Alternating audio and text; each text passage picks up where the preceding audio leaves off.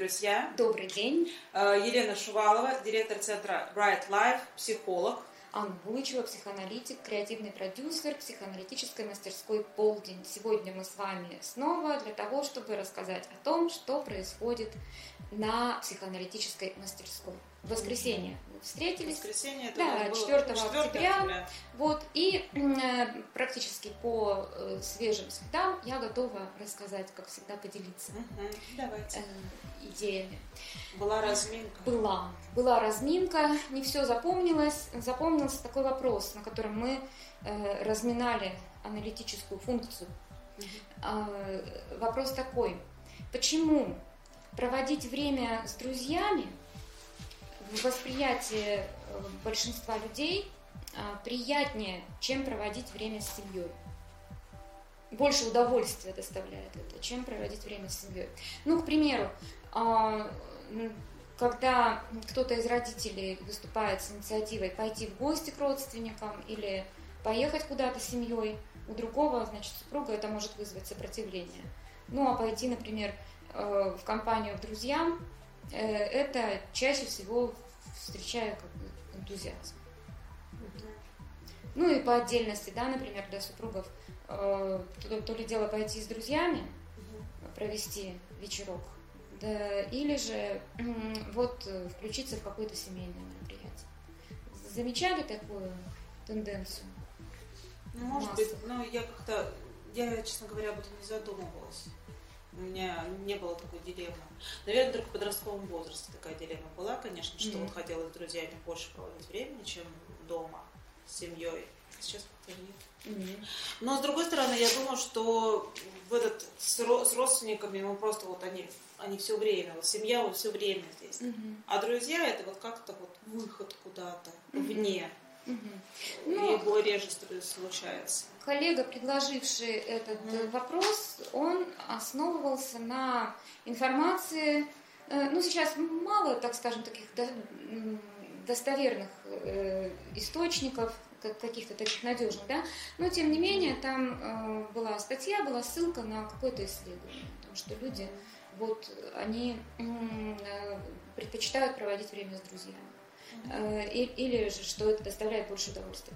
А, Вот. Ну, здесь на самом деле ответ у нас простой. Мы всегда же смотрим в бессознательное э, и, соответственно, пытаемся понять, как себя чувствуют бессознательные влечения в кругу семьи и в кругу друзей.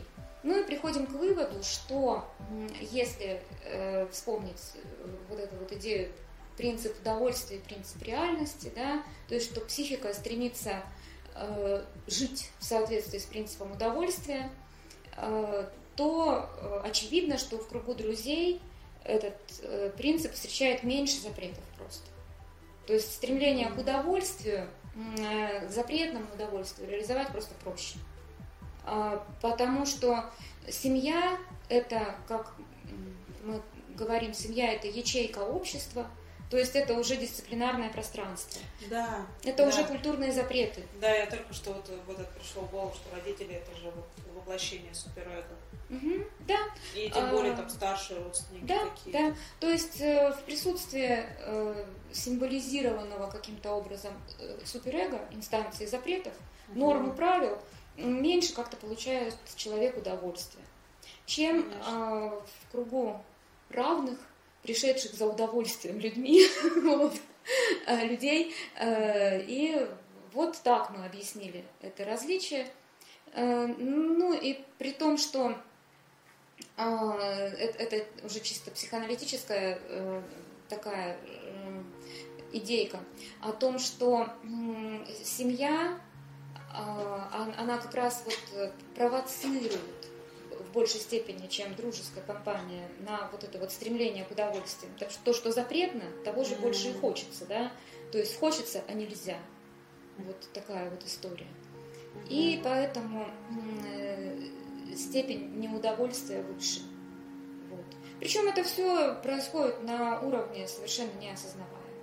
И поэтому человека влечет больше туда, э, где э, больше ну, такой вот свободы от э, культурных запретов.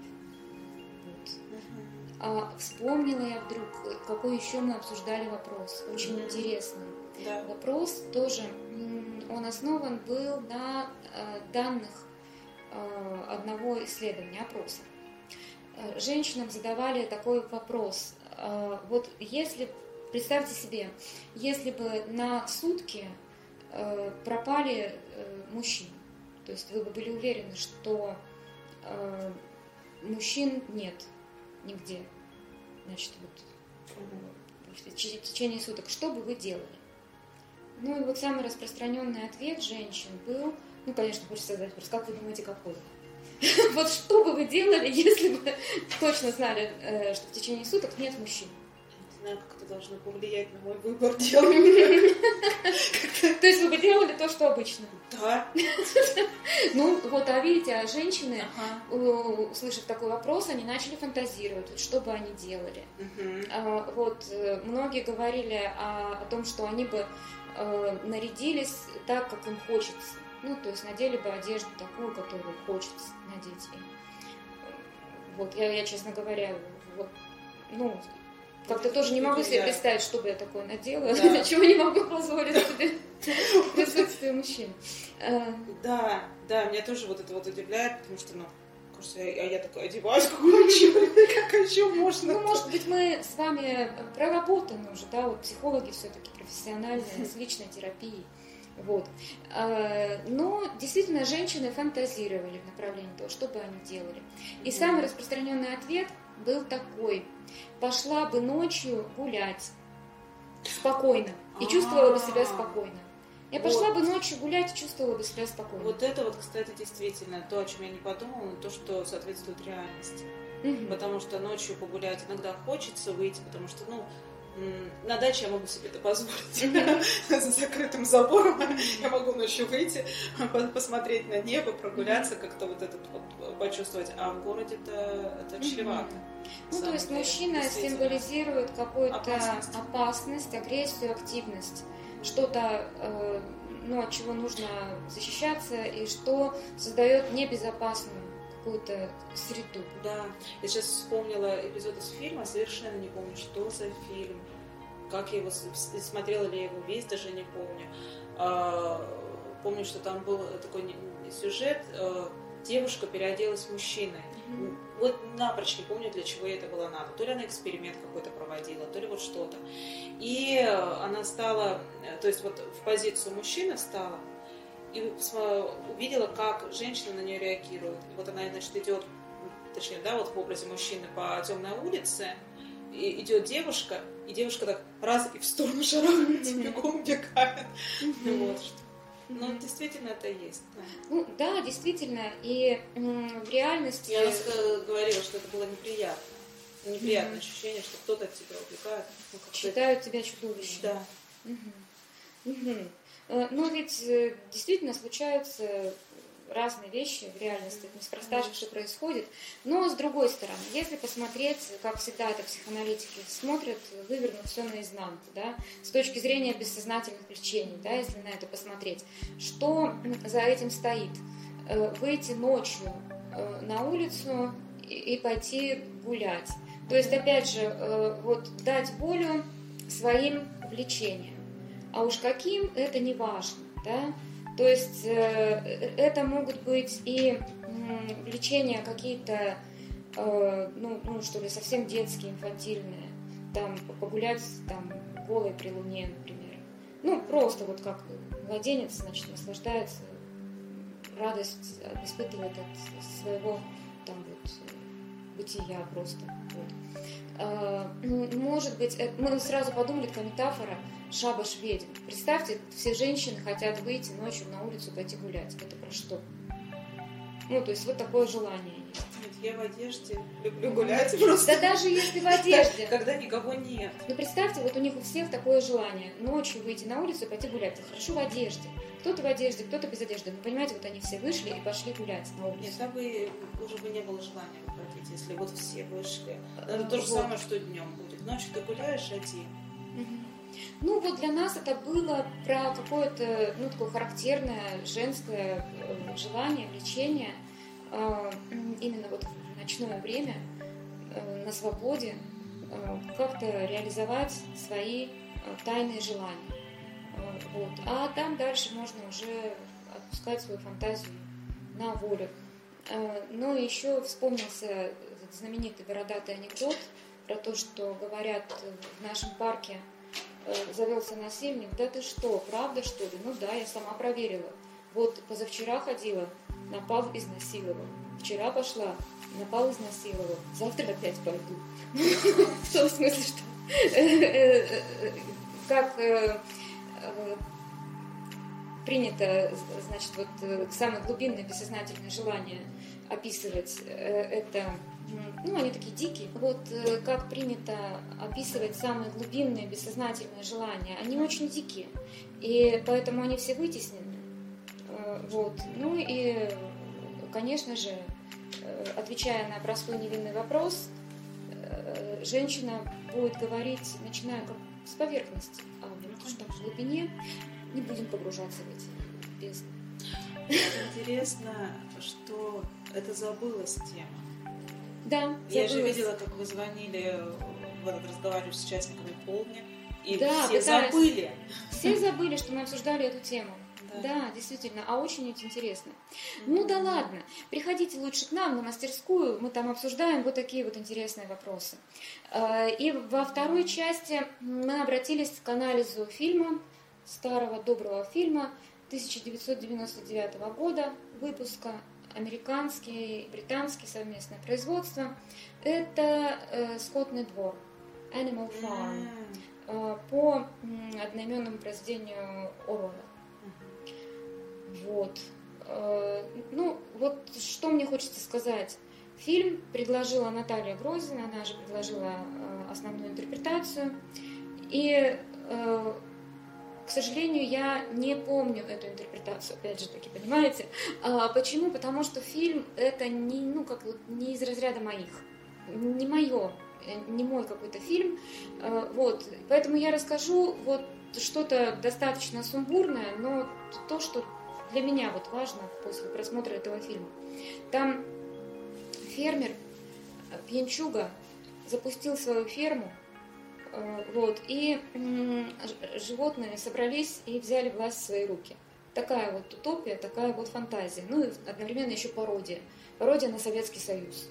Э, Ну, действительно, очень такая прям прямолинейная, прям вот наглядная такая вот пародия э, что там происходит. Причем э, у власти изначально сразу оказались именно свиньи, э, вот, и э, поначалу строилось вот это сообщество на демократических принципах, там были заповеди, э, вот, определенные сформулированы, которым животные следовали. Э, И в фильме показано, каким образом власть развращает властителей, как э, м, свиньи постепенно превращаются в людей, э, вот как меняются заповеди, трансформируются, э, что ни одно животное не спит на кровати, э, ну, чтобы не уподобляться человеку без простыней. Ни- ни- животные не пьют алкоголь до беспамятства. Там, ну вот, четыре ноги хорошо, а две лучше. Ну, то есть вот что-то такое. Все животные равны, но некоторые равнее. Ни одно животное не убьет другое без причины. Вот. Ну, то есть э, здесь, э, конечно, это все остроумно и так иронично, саркастично. Да. Интересно то, что Оруэлл, э, насколько я помню, конечно, может быть, в этот э, зрители или вы меня поправите, насколько я помню, Оруэлл очень сочувствовал э, Советскому Союзу, восхищался тем, как что здесь все устроено, М. и не знал о том, как на самом деле это происходит, когда писал свою утопию, вот эту вот скотный двор. Хотя она абсолютно вот действительно отражение. Отражение того, что здесь происходило. И до такой степени отражения, что люди просто не верят то, что он не знал и что он Мгм. просто создал. Ну, я не читала об этом, не слышала. Ну, Ну, я интересно. как- когда-то просто много лет назад изучала эту тему, и в том Мгм. числе вот про Оруэлла читала, про него самого и про эти произведения. «Скотный двор» 1984. Угу. О котором тоже было бы интересно поговорить ну, в контексте да, происходящего пожалуй, вокруг. Пожалуй. Да. А, угу. Вот какая-то пришла мне сейчас э, в голову мысль, и она тут же ушла, но я ее потом, наверное, поймаю за хвост. Чем закончилась вся эта история? История закончилась тем, что зрело недовольство в э, вот этом вот сообществе животных, э, и в конечном итоге власть начала разлагаться, часть популяции, э, ну, как-то вот э, начала вымирать от непосильного труда. Угу. Кто-то ну, эмигрировал, можно сказать, в, общем, дистанцировался, ушел с этой фермы. Начали они строить свиньи, отношения с людьми торговые. Ну, в общем, люди вступили в экономические отношения со свиньями, но все равно с кем, как, что. В общем, вот такая вот история. Э, в конечном итоге ферма, она как-то изжила сама себя, но во всяком случае в этом фильме. А, да. А, и, э, в общем, э, ушедшие с фермы животные во главе с собакой Джесси, старые уже слепой, возвращаются туда. Где-то их там три особи, по-моему. вот. И э, на ферме появляются новые хозяева, люди. То есть люди. Э, вот. С надеждой э, заканчивается фильм на то, что будет какая-то новая справедливая власть. Но в то же время с мыслью, что ну, э, вот этот, этот круг вот э, неизбежен. Что какая бы ни была власть, со временем она прогнивает, власть развращает, отдаляет человека от реальности и, ну, в общем, погружает в всевозможные поробки. Безусловно, я думаю, что это один из э, людей знают об этом, и это один из, одна из причин, почему делаются президентские сроки короткими, mm-hmm. и что там человек не может там двух сроков угу. больше сидеть, потому что это, ну, это действительно так, это со всеми происходит. Ну, опять же, обратимся к э, вот модели психоаналитической. Если да. мы посмотрим с точки зрения принципа удовольствия, угу. то власть, э, позиция во власти дает человеку возможность э, каким-то образом э, приблизиться вот к жизни на основе принципа удовольствия. А уж когда ты начинаешь э, получать эту возможность, отказаться да, от нее, да, трудно. И, ну, точно так же, как свиньи в этом фильме, они э, попробовали виски, мы пристрастились. А свинья, она большая, там целый тазик, вот им, им наливали в такие вот лоханочки. Mm-hmm. Когда люди на переговоры приезжали, значит, человек э, с привычными вот этими вот, э, в общем, емкостями, а свинки с тазичками лакают. Вот. Э, ну, в общем, э, вот, это, вот э, эти вот идеи. И еще, вот я вспомнила мысль, которая убежала от меня. Оруэлл написал это произведение под впечатлением такой вот мимолетной сцены. Он шел по улице какой-то сельской и увидел, как маленький мальчик прутиком гонит огромную лошадь. И, ну, вот вроде бы человек маленький, а животное огромное, мощное, сильное. И тут он э, ужаснулся. Э, он подумал, что ведь если бы животные понимали, осознавали свою силу и мощь, то они никогда не позволили бы человеку э, управлять собой. И э, провел э, аналогию с э, эксплуатацией трудящихся. Mm-hmm. То есть вот как пролетариат не осознает да. свою мощь, да. и поэтому правящий класс может им управлять. Так оно и есть. Но сейчас вот у меня почему-то ассоциация такая возникла. Я вспомнила рассказ своей бабушки, когда mm-hmm. она с э, моим дедушкой, получается, с мужем путешествовала по тайге, вот, ну, у него были командировки, она вместе с ним ездила. И там был такой случай, когда на них напал медведь на их лагерь. И для того, чтобы остановить, у меня бабушка, можно сказать, подвиг совершила. Она встала на пень, стала кричать, и она держала двух лошадей под узцы. Mm-hmm. И потом, когда спрашивали, как же ты так удержала-то этих лошадей? Это же надо какую силу, мол, иметь. Она говорит, так это они меня держали. Они к ней прижались с боков, чтобы она их защитила. Mm-hmm. Человек, который вот действительно ну, гораздо слабее и меньше, по идее, mm-hmm. животного. Но они вот настолько это чувствовали, она говорит, это они ко мне прижимались, А она вот, ну, тем, что встала на пение орала, это медведь остановил, потому что она повыше него стала. Интересно. То да. есть э, в человеке То есть, так однозначно. есть нечто такое, угу. что позволяет ему все-таки руководить, управлять э, так, какими ну, мощными достаточно а если существами. Наполеона? Ну да, да, да, да. Да, и прочее. Вот, и в итоге-то получается, что э, самые благоразумные животные, ушедшие с этой разлагающейся фермы, э, они потом э, вернулись э, на ферму, когда туда снова приехали люди. Ну, обустраивать это все опять по человеческим законам. Да. Э, вот, с надеждой на хорошего хозяина. Э, вот. Ну, тогда вот эта вот тема, э, в каком случае хозяин может быть достаточно хорошим. Вот в психоанализе есть такое понятие «достаточно хорошая мать». Не надо, что прям вот идеальное, а вот достаточно хорошее. Вот достаточно хороший хозяин, достаточно хороший президент, достаточно хороший. Ну, такой выводить концепт надо такой. Да. Вот. То есть э, это интересно, да, э, как оставаться в позиции достаточно хорошего властителя а не вот этого вот, вот э, великого отца народов и так далее. То есть э, вся эта проблема в том, что народной массе нужна вот эта вот фигура, которую нужно идеализировать. И вот они ее получают. То есть они сами эту свинью раскармливают. Конечно. И вот.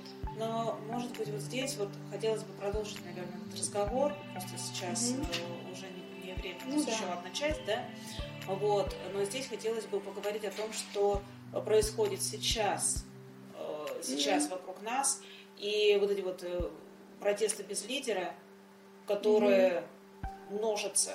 Вот сейчас в Киргизии был протест также без mm-hmm. лидера, и они вот, э, насколько я смотрела сегодняшние новости, пока не знают, кто, кто будет теперь во главе, кто как будет, потому что это масса людей сами свергли правительство, нет, нам такие выборы не нужны, где mm-hmm. вот этот, подтасовали тут все.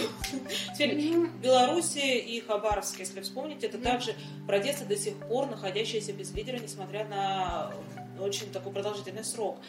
И есть такое мнение, я слышала его от политика, сейчас это не вспомню, это женщина, Юлия Галямина вспомнила, Юлия Галямина, вот она говорила о том, что э, мир изменился. И правительство, боясь народных протестов, ищет лидера, которого можно убрать, а лидера нет. И, и она говорит, они просто не заметили, что мир изменился, что народ берет на себя вот эту вот функцию. Мы говорили о протестах без лидера, да. и мне хочется эту тему связать с новыми моделями организационного управления, что же да. есть идея, да, что организация, вот она там самоорганизуется. Вы говорили, Бирюзова, да. вот эти вот да, организации. Да, да. Ну да, да действительно, это отдельный разговор. Это отдельный. Я хочу еще про эту скотоферму сказать mm-hmm. немножечко. Вот то, что для меня было интересно в этом да. фильме. Э, я э, вот как-то смотрела-смотрела на, на все происходящее и думала про себя. Нет правды характера. Где вы видели ферму, на которой нет кота? Ну, то есть на ферме должен быть обязательно кот. Да. Да, вот на там... там кота не было. Не было я, кота. Я, читала, я не смотрела фильм, я читала книгу. Не было кота. Mm. То есть без кота какая вообще может быть вот, вот эта вот э, картина сельской жизни? Там должен быть кот. А, вот, ну и я подумала, что а как вот кот вообще вот как функция, вот он вписывается э, вообще во все эти процессы. Поняла, что не вписывается. Коту не нужна ни власть, и коту не нужна масса. То есть это какой-то такой вот элемент. Э, ну, во-первых, он из всех животных выбивается тем, что он хищник. И не скрывает этого. Э, да. То есть э, он не подпишется под этой декларацией, что он не будет есть других животных. Он будет. ну, то есть вот, вот это с психоаналитической точки зрения это, ну что ли, осознание своей агрессии, принятие. У меня есть агрессивная составляющая. Я кот, я хищник. Вот, это первое. Второе. Э, человека он не собирается свергать, а, он пользуется его ресурсом. Да? То есть кот применяет механизмы гибкой власти. он мягкий, приятный. И, в общем, он становится ну, чем-то таким вот близким для человека, приятным, дорогим, нужным. И приятно проводит свои, э, в общем, вот дни.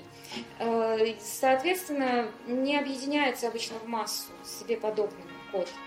Вот. И поэтому вот такой вот, что ли, может быть, а, как раз вот такая вот позиция позволяет выйти за пределы вот этой системы координат, так, так называемая диалектика раба и господина, да. Mm-hmm. То есть вот э, есть власть и есть мы, страдающая масса, да. Но стоит только нам Э, значит, занять позицию власти, как мы превратимся вот в эту власть, а под нами будет другая страдающая масса. Ну, и, и кот не входит вот в такую вот систему отношений, ему там нечего делать. То есть он э, как раз вот, ну, представитель э, каких-то, ну, таких вот индивидуалистических влечений, э, такого вот поиска комфортной ниши. Э, вот. И кота в этот сюжет очень трудно было бы встроить и вписать. Я думаю, что если там был кот, э, то он был увезен, ну, хозяевами куда-нибудь вывезен и сидел там в своей лежанке спокойно где-то. Э, ну, или там по подвалам каким-нибудь таился и не, просто не, не выползал на свою кожу. Вот. Это так, метафора. Э, ну и третья часть, да. да, наверное, вкратце, потому что прям вот действительно вкратце. А, здесь э, нет смысла говорить подробно, потому что Иван Латашенко делился впечатлениями о э, прошедшей в Петербурге летней школе психоаналитической и ЕКПП, это Европейская конфедерация психоаналитической психотерапии. И вот в конце сентября в Петербурге в течение трех дней коллеги продуктивно поработали. Я тоже там выступала э, с докладом онлайн э, под названием «Любить в эпоху нелюбви». Э, я тоже послушала все ключевые выступления в первый день конференции. Ну, и это, это нужно читать, или это нужно слышать, или это нужно читать. Текст глубокий очень, и впечатлений очень много. А, вот, Э, Иван поделился самыми яркими. Э, вот идея о том, что э, сейчас, когда психоаналитик работает, ну, например, в направлении супружеского консультирования,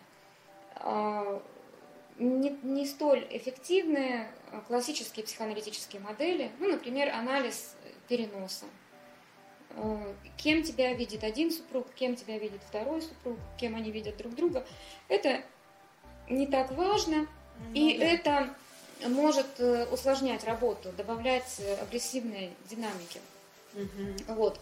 Э, гораздо важнее не детские истории этих людей, а те отношения, которые вот имеют место прямо сейчас. Ну, это было вот мнение Елены Змановской, которая говорила о своем опыте работы с парами. А, вот. Ну, такая для психоаналитиков очень провокационная идея, что ну, вот работать и не анализировать перенос. Нет. Ну, как так? Э, ну, в общем, вот, э, во всяком случае, э, для нас это ну, сигнал о том, что провокационные идеи продолжают звучать. Дальше, что еще?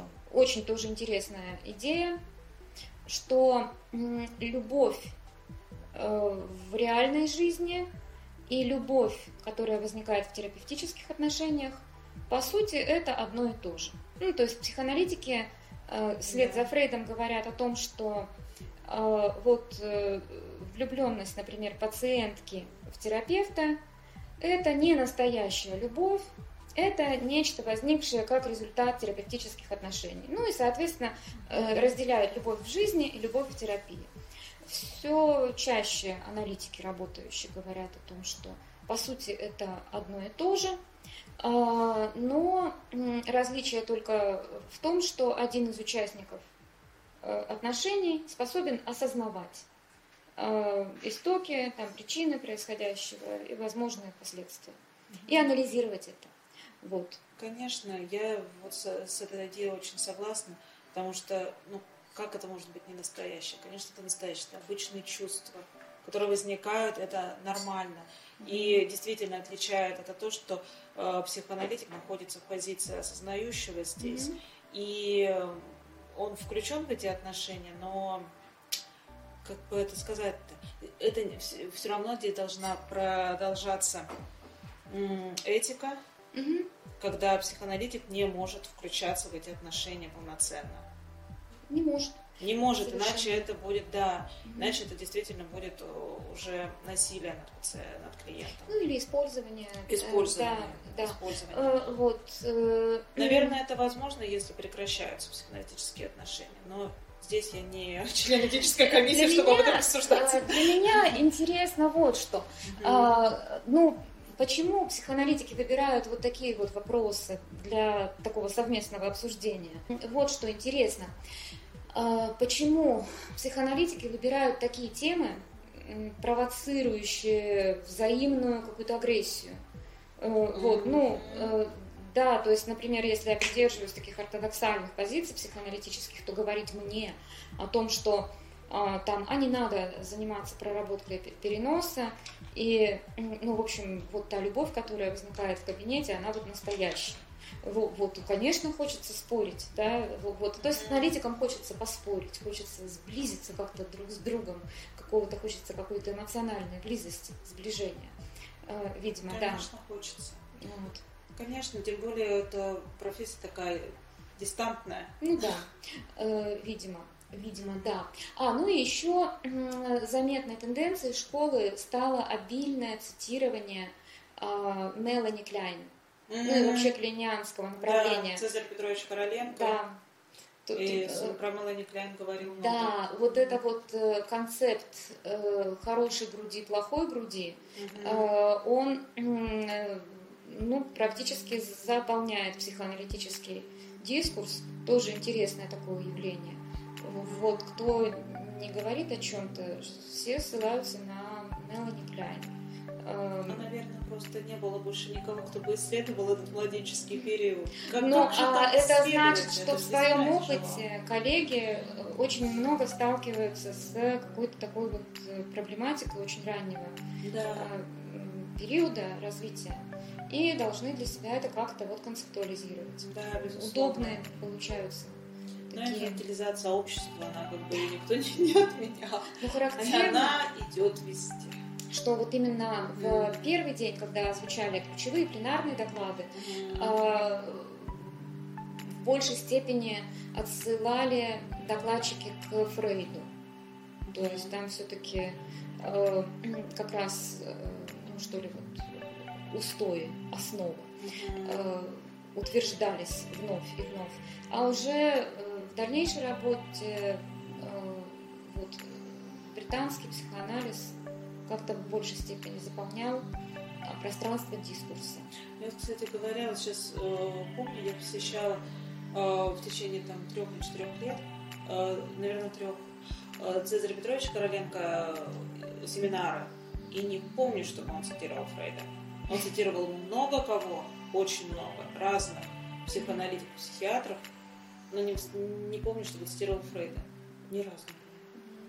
Ну, э, потому что Цезарь Петрович, э, он много контактировал именно вот с э, американскими да. коллегами. И, и британский психоанализ, да, тоже э, был полем его исследований. Современный. Современный, современный да. Да. Э, мы э, на следующей встрече будем обсуждать фильм Э, день выборов, решили продолжить политическую тему влияние власти на э, народные массы. Знакомое какое-то название. День выборов. Э, комедия. Комедия. Э, российский, вот, российский фильм, да. Вот. И э, решили мы повеселиться. Вот. Отойти от такой тяжелой сатиры в сторону такого игрового юмора. Ну и, пожалуйста, присоединяйтесь. Да. Э, лайки, репосты, что там еще, комментарии. Да, да, пожалуйста, mm-hmm. пишите свои вопросы, мы с удовольствием будем на них отвечать. И свои комментарии, которые нам действительно интересны. Да. Всего доброго. До новых встреч. До новых встреч.